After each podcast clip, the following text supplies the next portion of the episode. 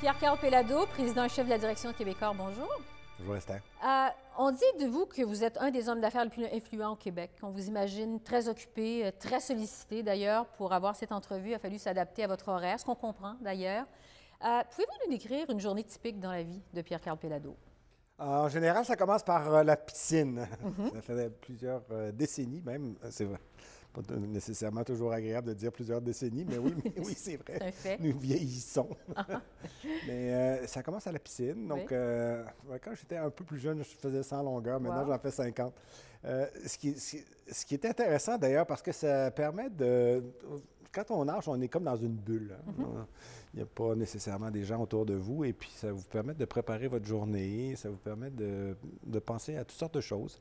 Euh, et puis, euh, bon, à l'époque, euh, les téléphones n'existaient pas. Donc, on sortait de la piscine puis on prenait des notes. Mm-hmm. Maintenant, la première chose que je fais, c'est que je me précipite sur mon téléphone que j'ai laissé dans mon sac. Est-ce que puis vous pas je l'amener les- avec vous dans la piscine? et là, je prends les notes, euh, ce à quoi j'ai réfléchi, et puis, bon, pour être bien certain qu'on n'oublie rien. Et ça commence euh, la journée. Alors, euh, mais sinon, évidemment, précédemment, ça a été la lecture des journaux. Euh, ça, je pense que c'est un incontournable. Maintenant, c'est vrai qu'il y a moins de journaux papier, a Oui. plus des tablettes. Donc, on peut euh, faire euh, joindre l'utile à l'agréable en même temps aussi. Euh, et euh, ben, plus récemment, donc euh, depuis euh, les dix dernières années, ben, c'était aussi euh, très fréquemment, donc euh, j'allais conduire mes enfants à l'école, ce que je fais encore aujourd'hui Oui. euh, et que je trouve très agréable d'ailleurs aussi. Et par la suite, les rendez-vous de la journée euh, et tout. euh, Donc, très, euh, Oui, oui, ça déboule, vous êtes très occupé. Tout à fait. Donc, euh, ce qui est, ben, je ne sais pas si c'est en raison de l'influence auquel vous faisiez référence, mais chose certaine quand même, Vidéotron, pardon, Québécois par sa filiale Vidéotron, mais notamment également aussi bien d'autres activités. Justement, nous sommes actifs là, dans plusieurs domaines. Alors que ce soit la télévision, que ce soit les- évidemment les informations, à partir de, de 1964, le Journal de Montréal. Donc, c'est la naissance, c'est le, c'est le berceau. Mais en même temps aussi, ça- c'est la musique, euh, c'est l'édition. euh. Donc, les activités sont extrêmement nombreuses. Maintenant, c'est la production, en production de télé. Et évidemment, depuis donc euh, 2000, c'est euh, les télécommunications. Les télécommunications qui ont passé par la câbleau-distribution, donc le, le- le véhicule euh, historique euh, de Vidéotron. Mais euh, donc, par la suite, ça a été l'Internet et ça a été aussi également le sans-fil plus récemment. Donc, c'est le dernier produit là, que nous avons lancé. Je vais revenir un peu sur les affaires un peu plus tard. J'aimerais savoir parce que vous êtes quelqu'un de vraiment très occupé. On le sait, euh, on vous voit beaucoup, on le sent que vous êtes très sollicité. Je me demandais, est-ce qu'il vous arrive de penser que vous n'êtes pas maître de votre temps, pas maître de votre calendrier, que vous êtes trop occupé? Euh, oui, à un certain moment d'ailleurs aussi, on doit faire euh, des choix, hein, donc essayer de, de prioriser.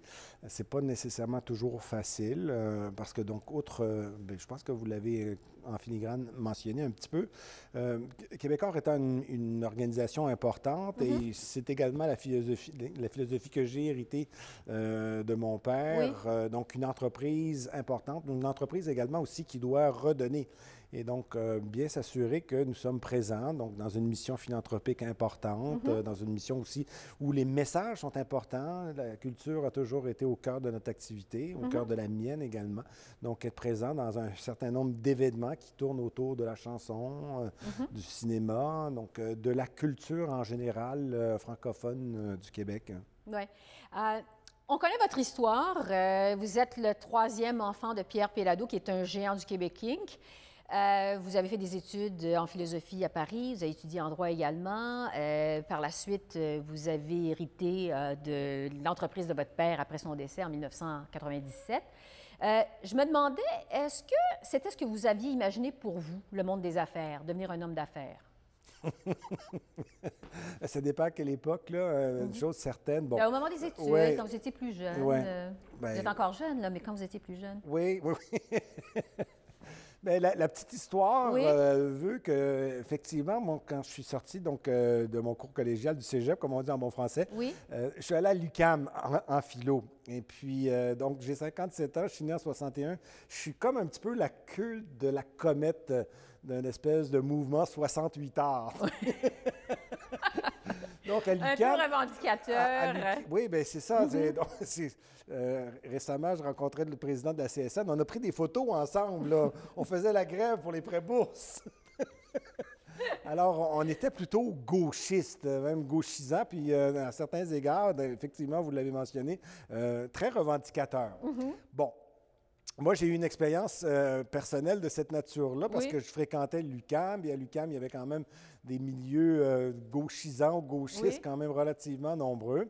Et euh, j'ai décidé, par contre, d'aller faire ma maîtrise à Paris. Oui. Mm-hmm. Euh, vous l'avez mentionné tout à l'heure. Et là, c'est, euh, sans dire une espèce de renaissance, mais il y a certainement eu un éclairage euh, bien différent de celui que j'avais vécu euh, Oui. donc précédemment durant le premier cycle en philo à, à l'UCAM. Et ça a été pour moi euh, quand même assez révélateur parce qu'il y avait autre chose que Marx, il y avait autre chose que les commentateurs de Marx, les Althusser euh, et puis les Italiens qui avaient donc les mouvements autonomistes. Euh, il y avait aussi les classiques et curieusement, euh, on n'avait pas énormément pris connaissance euh, des, des penseurs classiques. Et, et là, euh, d'ailleurs, j'ai été euh, un peu, euh, sans dire paranoïaque, mais j'ai eu une espèce de réveil où je me suis dit, mais ma foi, qu'est-ce que j'ai fait pendant les trois dernières années? Et je me suis trouvé un petit peu insignifiant. Pourquoi? Parce que j'avais justement pas eu le bénéfice de, de- de comprendre l'importance, des- de, pas nécessairement de la pensée classique, mais des penseurs. Et puis, donc, je me suis un petit peu comme presque devenu euh, à l'intérieur d'une- bulle. Je suis resté. euh, et, et puis, donc là, j'ai lu mes, mes classiques. là. Donc, j'ai lu euh, Emmanuel Kant, j'ai lu euh, euh, Hegel, euh, donc les prédécesseurs euh, de, de Marx Ouais. pour justement donc, être en mesure de, de mieux apprécier. Et là, ça a été pour moi, donc, euh, je dirais, euh, euh, euh, sans dire une révélation, là, Ouais. mais certainement un, un nouvel éclairage en disant que tout n'est pas nécessairement euh, peut-être euh, manichéen, qui était celle de l'approche qu'on pouvait avoir euh, peut-être l- Parce que- précédemment. Hegel, Marx, évidemment, ça rime pas nécessairement avec capitalisme. Euh, je vous posais la question euh, si c'était ce que vous aviez imaginé pour vous, parce que je me demandais, je lisais sur vous, je me disais, est-ce qu'il y, il aurait pu dire non quand, en 97 ou après le décès de votre père, euh, on vous a remis les rênes de l'entreprise? Est-ce que ça vous a effleuré l'esprit de dire non? C'est pas ça que je veux faire Ben dans la vie. J'étais déjà engagé quand même Oui. depuis euh, les 12 dernières années. Donc, je suis entré euh, chez vrai. en 1985. Et là, j'ai eu, alors à ce moment-là, donc un parcours bien différent de celui que j'avais eu euh, à, à l'UQAM. Euh, et puis, ça a été le début aussi de mes études de droit. Euh, et euh, mon implication euh, beaucoup plus importante à l'intérieur de l'en- de l'entreprise. Alors, c'était très intéressant parce que tout en étant donc, étudiant à la faculté de droit, et c'était la grande époque, où celle où mon père avait dit qu'il ferait une acquisition, une par mois. Puis, euh, c'est effectivement ce qu'il faisait. Donc, euh, et ça prenait une tournure, que ce soit américaine, que ce soit dans les imprimeries, que ce soit des hebdos Parce c'était régionaux. Québécois World, évidemment, à l'époque. Aussi, euh, étiez- pas Mhm. encore, mais effectivement, l'activité d'imprimerie était, euh, commençait à, à devenir de plus en plus importante. D'ailleurs, euh, une, la, plus importante des transactions, la première Oui. auquel j'avais participé, c'était lorsque nous avions acquis les, les imprimeries de Bell Canada. Et à l'époque, c'était Raymond Cyr qui était président euh, de Bell, Jean Monti était le vice-président exécutif, et ils avaient décidé de vendre le volet imprimerie, qui était quand même assez important, qu'il y avait des imprimeries à Toronto, ils imprimaient le Time ici, les annuaires téléphoniques, les pages jaunes, parce que historiquement, donc, cette activité était héritée de leur activité de, de télécom. Euh, il y a eu aussi euh, Donahue, est-ce qu'il y a eu une intégration? Ça a été le début de l'intégration verticale, donc euh, fabrication de papier, impression, édition de magazines, et euh, par la suite, une très, très grosse acquisition dont j'ai assumé la responsabilité. La les autres étaient plus en accompagnement de ceux et celles, mais surtout ceux, parce que euh, c'est vrai qu'il n'y avait pas nécessairement énormément de femmes à l'époque euh, à la direction de Québécois, mais euh, ça a été donc l'acquisition de, des activités de, de Maxwell, le, le tycoon britannique. Ça, c'était, quelque Ouais, chose. ouais. Donc, c'était naturel pour vous, finalement, de par votre bagage familial, de vous lancer, de, de poursuivre les affaires de votre père. Au moment de prendre les commandes de Québécois euh, World, après le décès de votre père, c'est un moment qui a été très difficile parce que le monde de l'imprimerie, le monde de la presse écrite en totale transformation au tournant de l'an 2000, les années qui ont suivi. C'était difficile pour tout le monde dans le monde de l'édition, dans le monde de la presse écrite, à telle enseigne qu'à un moment donné, vous avez dû vous rendre à l'évidence avec Québecor World et vous départir de l'entreprise de votre père, donc janvier 2008. dans une entrevue à l'actualité, en 2010, vous avez dit il faut savoir tourner la page, mais ça n'a pas été un fait d'armes. Ça fait plus que dix ans maintenant aujourd'hui. Est-ce que, pour vous, ça fait encore mal d'avoir eu à laisser partir cette entreprise-là qui était fondée par votre père? Euh, ben, vous savez, euh, oui et non, hein.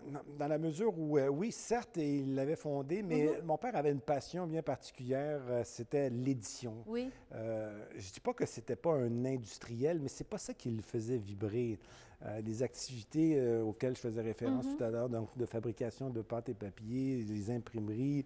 Euh, c'était pas quelque chose qui. Bon, certes, effectivement, comme dirigeant d'entreprise, considérait que c'était important, mais on ne voyait pas chez lui euh, une implication aussi importante que celle. Parce que dans le fond, c'est ça sa carrière. Hein. Mhm. C'était, il voulait être impresario quand il était jeune.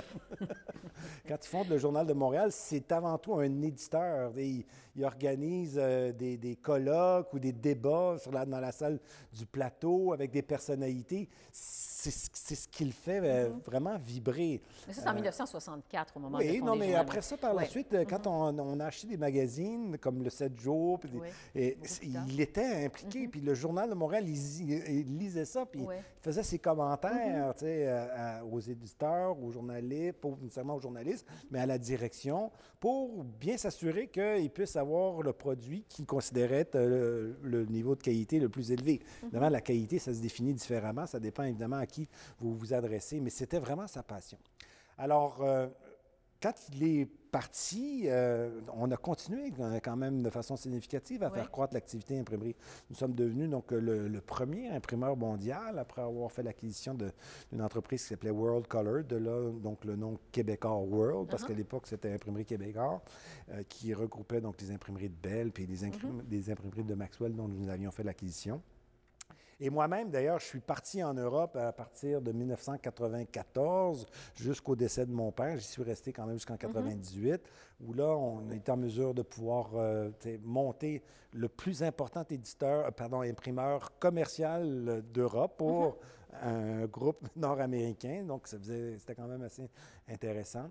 Donc, lorsqu'il est, lorsqu'il y a eu des difficultés financières en 2008, c'est sûr que on ne souhaite jamais euh, échouer. Euh, maintenant, est-ce que ça peut arriver? Bien sûr. Euh, et je pense qu'à ce moment-là, puis ça mm-hmm. aussi, c'est une leçon qu'on doit apprendre parce que ça a été la même chose pour mon père.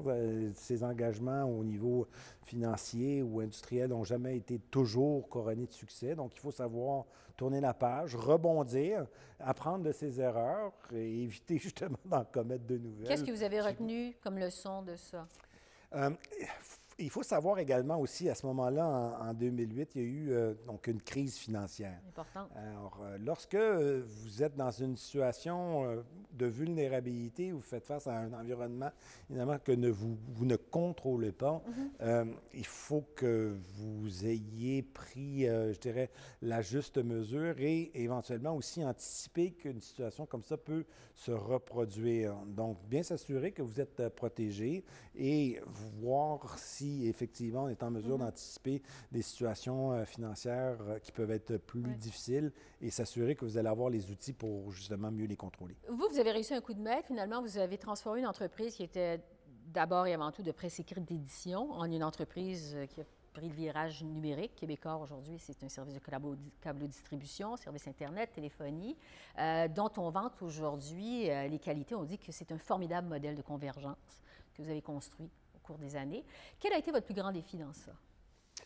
Euh, ben, c'est les changements de, culture. Hein. Vous savez, euh, lorsque nous avons fait l'acquisition de, Vidéotron, à l'époque, euh, on octroyait des licences et c'était sur une base exclusive que nous les octroyions. Et donc, la concurrence est arrivée, notamment justement à, cause de, cette révolution numérique. On était en mesure de pouvoir distribuer des signaux de télévision autrement que purement et simplement par le biais du câble, du câble mm-hmm. coaxial. est arrivé alors à ce moment-là, donc le satellite. C'est parce qu'on est en mesure de numériser donc, euh, des images que nous étions en mesure également par la suite de les distribuer autrement que par la câblo-distribution. Et donc, mm-hmm. dans cet environnement concurrentiel, là où il y avait des règles du jeu qui étaient assez curieuses, parce que le CRTC déterminait la tarification qu'on pouvait obtenir de la part du client, euh, si vous n'étiez pas performant, vous n'aviez qu'à aller voir le CRTC et dire bien, malheureusement, mes dépenses ont augmenté de 10% donc je dois avoir une augmentation de tarif de 12 Et on vous l'octroyait dans un environnement concurrentiel, évidemment. Donc, les mm-hmm. hypothèses euh, et les paramètres étaient complètement différents. Et devant nous, on n'avait pas n'importe quel non plus concurrent. C'était euh, c'était Bell Expresu, Expresu Bell, qui venait de, mm-hmm. qui, avait, dont ils avaient fait l'acquisition quelques années auparavant. C'était quand même une entreprise qui faisait 8 milliards de bénéfices d'exploitation par année, alors que nous, on venait de reprendre Vidéotron dans une, dans une conjoncture qui était beaucoup plus difficile euh, parce qu'il y a eu le, la fameuse, le fameux éclatement de la bulle Internet. Là aussi, il y a eu une nouvelle crise financière. Mm-hmm. C'était extrêmement difficile de, de financer des, des transactions euh, où est-ce que le levier d'endettement était très, assez élevé. Donc, euh, il a fallu euh, changer la culture, faire en sorte de dire, nous ne sommes plus un monopole, nous sommes, nous sommes une entreprise dans un environnement concurrentiel. Il y a des concurrents et lorsque les gens vous appellent, ce n'est pas nécessairement pour euh, quitter parce qu'ils s'en vont en Floride l'été, c'est parce qu'ils s'en vont chez le concurrent. Et ça, ce mm-hmm. n'était pas intégré à l'intérieur de la réflexion de, l'entreprise. Euh, on se souvient aussi, et tout le monde se plaignait que vous appeliez et ça répondait pas. Chez Vidéotron? Ouais. Bien, pas uniquement chez Vidéotron, chez tous les câbles distributeurs. À ce sens-là, le Vidéotron n'était pas, mm-hmm. euh, je dirais, une exception. Mm-hmm. Parce que donc, le, modèle d'affaires. à la clientèle laissait à désirer. Exactement.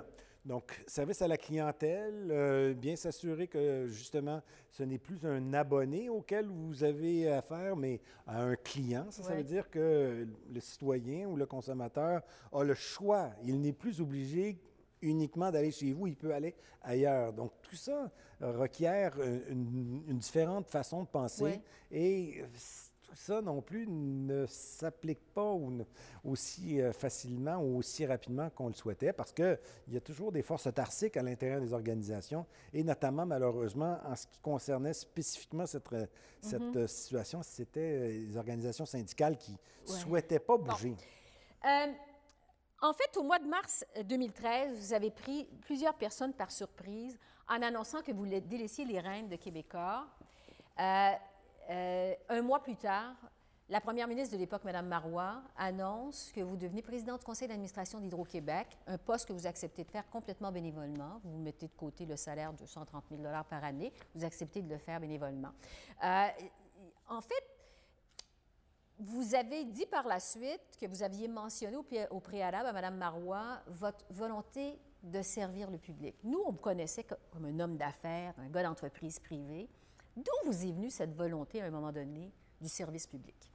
Bien, écoutez, euh, j'ai, bon, premièrement aussi, j'avais eu l'occasion de rencontrer M. Parizeau. Euh, vous connaissez également mon amitié que j'avais avec M. Landry. Donc, euh, tout ça ne m'était pas entièrement étranger. Étranger, bien au contraire, même d'une certaine façon, c'est assez familier, une grande familiarité. Euh, là, alors à ce moment-là, il faut se remettre un petit peu, euh, je dirais, donc euh, dans les années de jeunesse, les années d'études, où, bon, si on avait une tendance à penser d'une certaine façon, c'est que, et je pense tristement aujourd'hui, tout ça, c'est un peu amenuisé, mais il existait à l'époque ce qu'on pourrait appeler aujourd'hui des, idéaux collectifs. Uh-huh.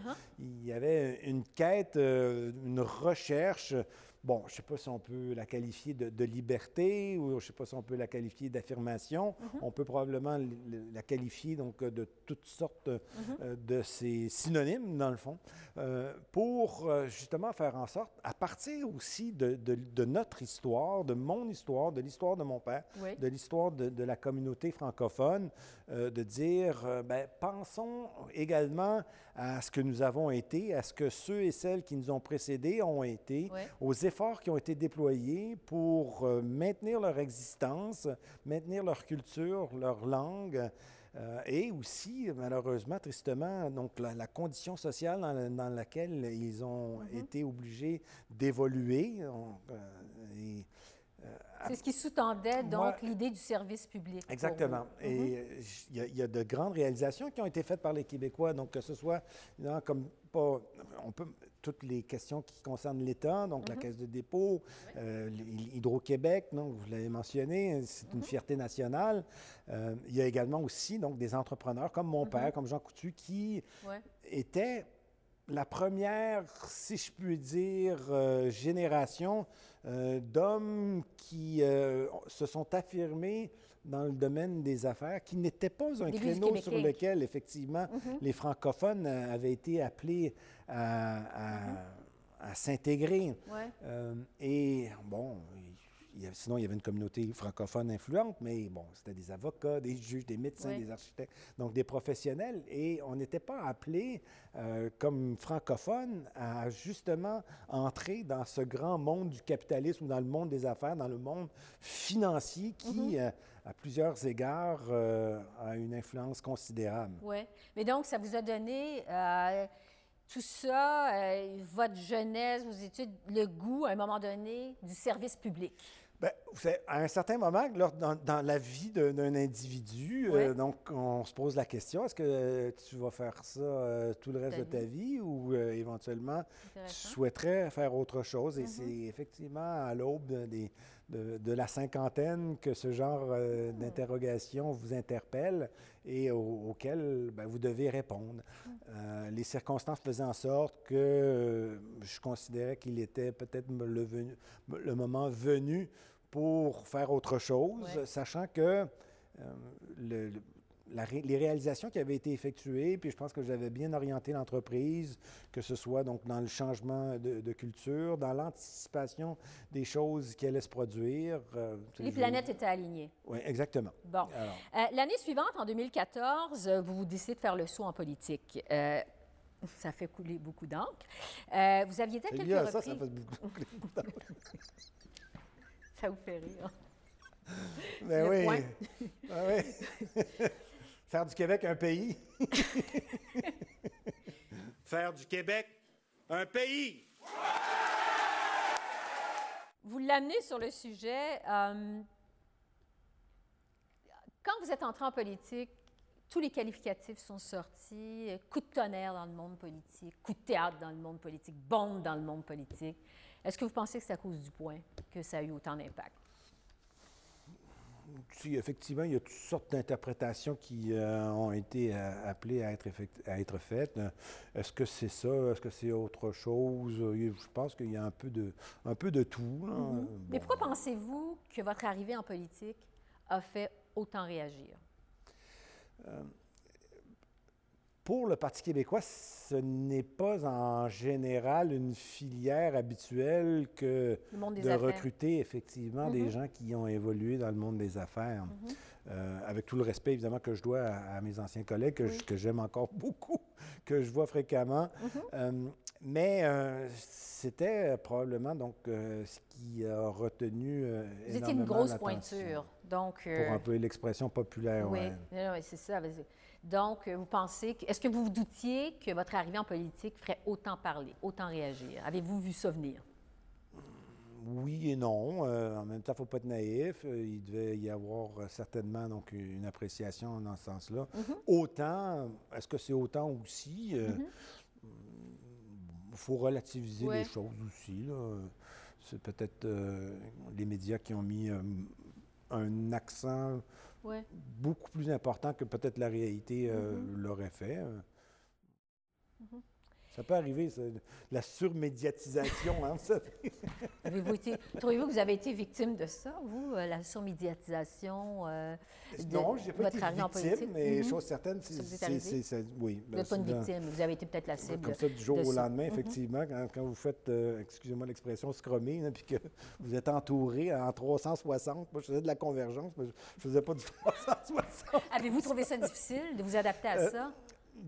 Pas nécessairement, mais chose certaine, c'est nouveau. Hein? Et puis, euh, j'ai pas été le, seul. Il y a d'ailleurs une députée récemment, je pense, qui a dit un petit peu, ben, je le dirai pas de la même façon mm-hmm. qu'elle, mais ça peut être un peu agressant parce que c'est pas agressant en soi, c'est plus agressant pour soi parce que c'est pas une expérience que vous avez vécue précédemment mm-hmm. et comme ça arrive assez brutalement parce que du jour au lendemain, vous êtes élu et c'est à ce moment-là que les choses commencent, les choses sérieuses commencent parce que mm-hmm. si vous n'êtes pas élu, bon, ben, on passe, à, passe à autre chose.